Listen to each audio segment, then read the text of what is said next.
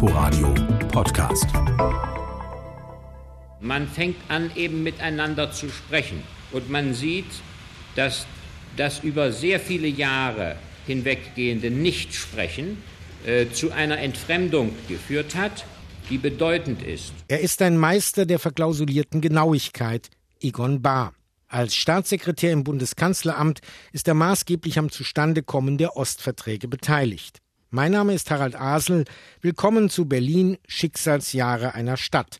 Eine Chronik in 30 Folgen vom Mauerbau bis zur Wiedervereinigung. Immer wieder wird in Verhandlungen die Einbeziehung der Stadt Berlin zum Problem. Während der Westen dabei die ganze Stadt meint, will der Osten nur Westberlin gelten lassen, als deutlich von der Bundesrepublik getrenntes eigenes staatliches Gebilde. 1971 wird dies offensichtlich, als die vier Siegermächte des Zweiten Weltkrieges in Schöneberg über ein Abkommen beraten.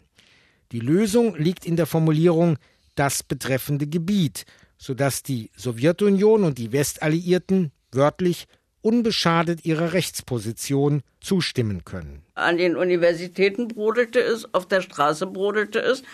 Der Kurfürstendamm war ständig von Demonstrationen belagert. Brigitte Grunert ist Anfang 30 und Redakteurin bei der Berliner Morgenpost. Sie will sich nicht auf Hausfrauenthemen abschieben lassen. Wenn der DDR irgendwas nicht passte, dann ärgerten die uns. Die stellten die Ampeln auf Rot. Kontrollpunkt Dreilinden. Auch im Verlauf der gestrigen Nacht und des heutigen Tages blieben die Ampeln in Drewitz bis auf minutenlange Grünphasen vorwiegend auf Rot geschaltet. Schon am Morgen stauten sich die Pkw der Berliner, die an diesem Wochenende ihren Winterurlaub antreten wollten. Gegen 11 Uhr heute Morgen betrug für sie die Wartezeit bereits sechseinhalb Stunden. Ich kann mich selbst entsinnen, dass ich mal vom Funkturm bis Dreilinden gestanden habe. Das dauerte Stunden, ehe man raus war. Anderes wird für die Berlinerinnen und Berliner leichter. Auch das Telefonieren. Am 31. Januar 1971 werden zehn Leitungen zwischen dem Ost- und dem Westteil freigeschaltet. Die Überwindung der Sprachlosigkeit beginnt zunächst etwas holprig.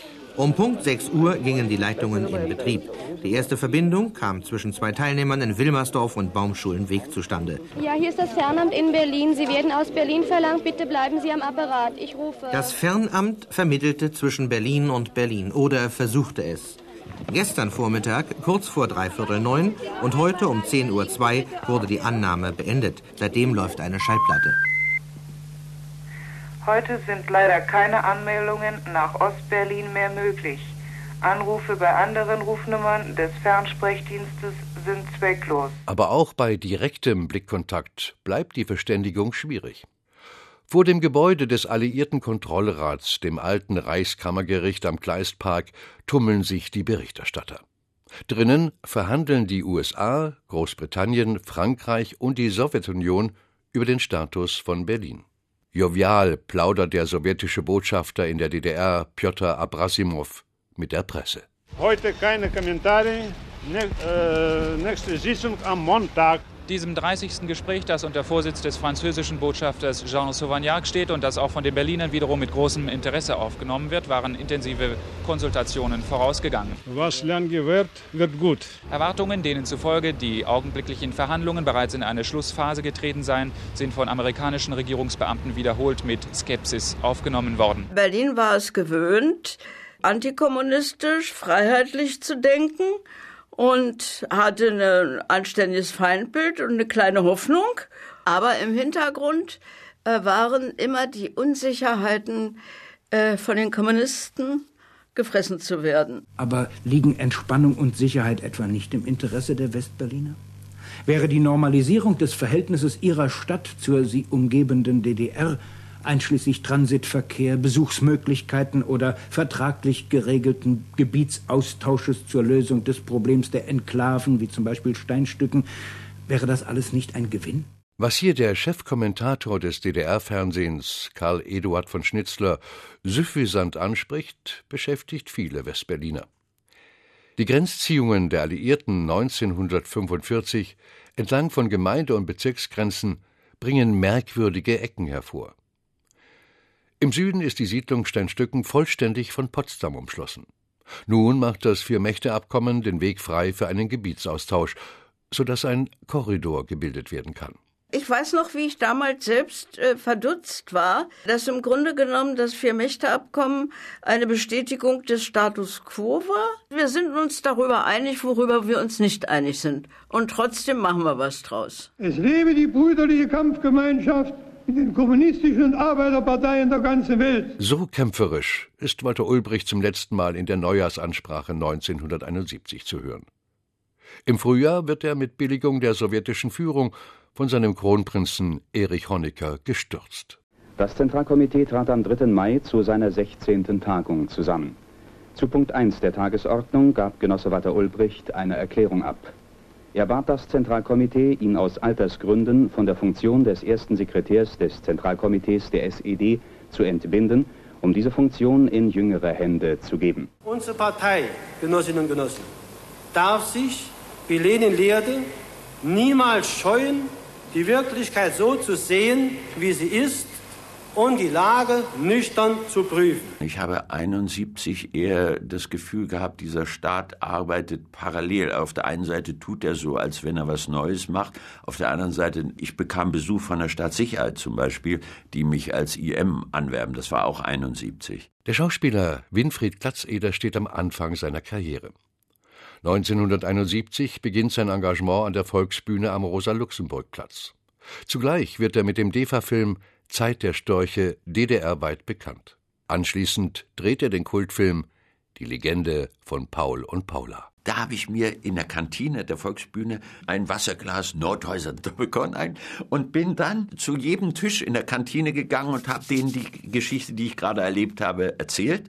Bin hoch zum Intendanten gegangen, dem Stellvertretenden, wo ich wusste, dass der oder ahnte, dass der einen ganz direkten Draht zur Staatssicherheit hat habe ich gesagt, jetzt, jetzt wollen sie mich fertig machen. Da kamen zwei von der Staatssicherheit und ich bin schrecklich und äh, und das war der Grund, warum ich 20 Jahre später in meiner Akte las, Glazeder hat sich nicht an die verabredete konspirative äh, Geheimhaltung gehalten. Damit ist er für uns verbrannt. Im Westteil der Stadt sind derweil ganz andere Ordnungshüter unterwegs. Diese jungen Damen sollten Sie sich genau anschauen. Sie werden Ihnen sicher sehr bald auf der Straße begegnen, denn sie gehören zu den ersten 25 Berliner Politessen.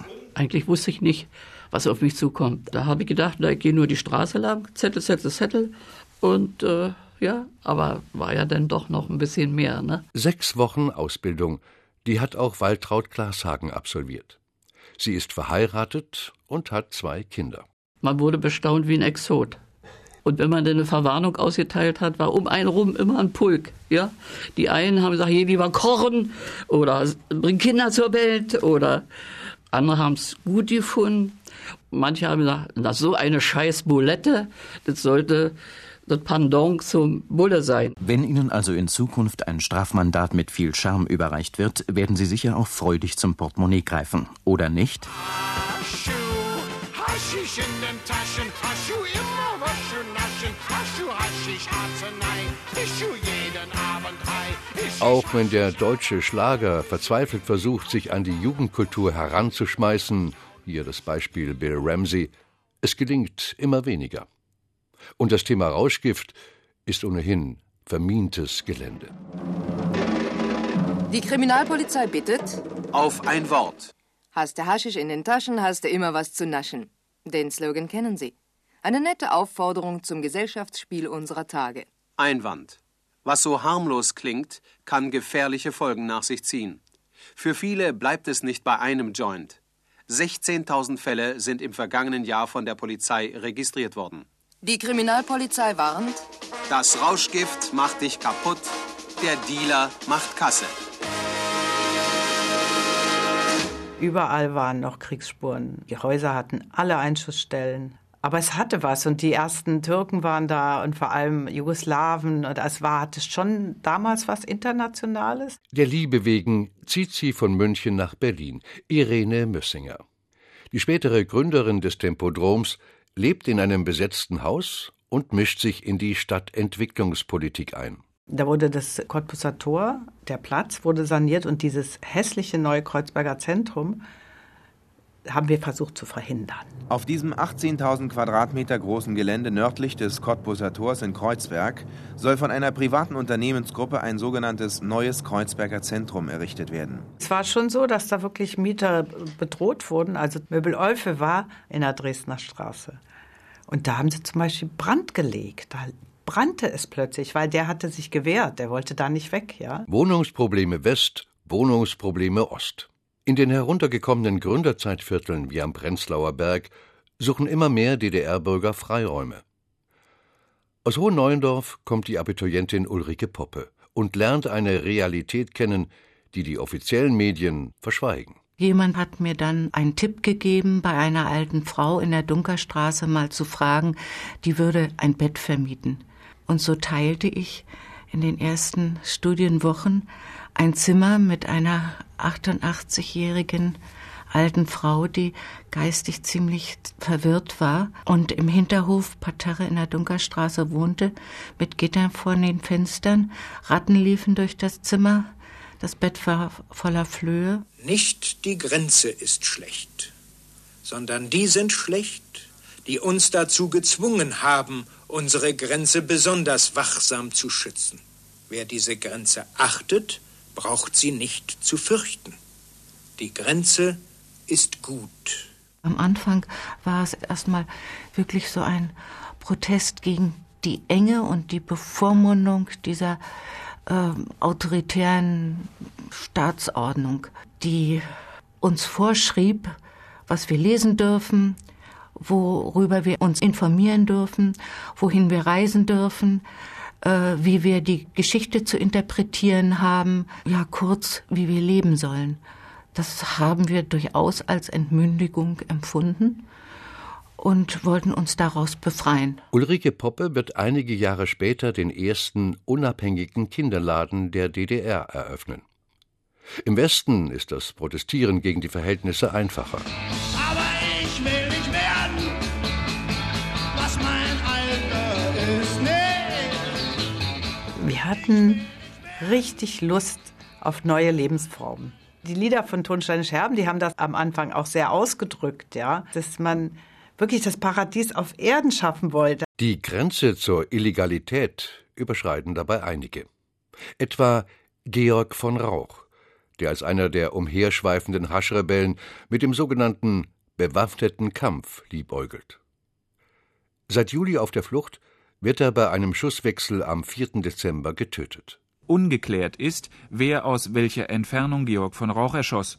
Rätselhaft ist, woher verschiedene 9 mm Patronenhülsen kommen, die aus fünf verschiedenen Waffen stammen sollen. Und da haben dann die Turnsteine Scherben gespielt und dann haben die Scherben dann gesagt, das Britannien wird besetzt, geht dahin und dann sind da alle ganz hin und ein paar haben es vor der Polizei geschafft, aber ziemlich viele sogar. Der Mariannenplatz war blau, so viel Bullen waren da und Mensch Meier musste heulen, das war wohl das Tränengas und er fragte irgendeinen, sag mal, ist hier heute ein Fest? Sowas ähnliches, sagte einer. Das Britannien wird besetzt. Seit gestern Abend hält eine Gruppe von Jugendlichen das Schwesternheim Martha Maria des ehemaligen Bethanien-Krankenhauses besetzt. Die Angaben schwanken zwischen 50 und 150 Personen. Die Polizei sah sich in den Nachtstunden zeitweilig genötigt, mit Tränengas und Schlagstöcken gegen ca. 150 Demonstranten vor dem Gebäude auf dem Mariannenplatz vorzugehen. Das war ein Magnet, das Georg Voraus. Es hatte eine innere Kraft, eine inhaltliche, wie auch eben also vom Lebensgefühl und so. Ich meine, am Anfang, wir haben unsere Zimmer nicht abgeschlossen. Also muss man immer, ja, da war wirklich sehr viel Vertrauen auch. Ihr kriegt uns hier nicht raus. Hausbesetzungen werden in den Folgejahren für die Berlinerinnen und Berliner auf der Westseite zum Alltag gehören, Auseinandersetzungen zwischen Demonstranten und der Polizei auch. In Ostberlin wie in der ganzen DDR wird das Wohnungsbauprogramm mit Plattenbausiedlungen vorangetrieben. Teil der verkündeten Einheit von Wirtschafts- und Sozialpolitik. Die Altbausubstanz wird in beiden Teilen der Stadt noch nicht als besonderer Wert wahrgenommen. Das wird sich erst allmählich ändern. Berlin, Schicksalsjahre einer Stadt. Chronik der Teilung in 30 Folgen. Von Harald Asel und Jens Lehmann. Sprecher Uwe Müller. Ein Inforadio-Podcast. In Kooperation mit dem RBB Fernsehen.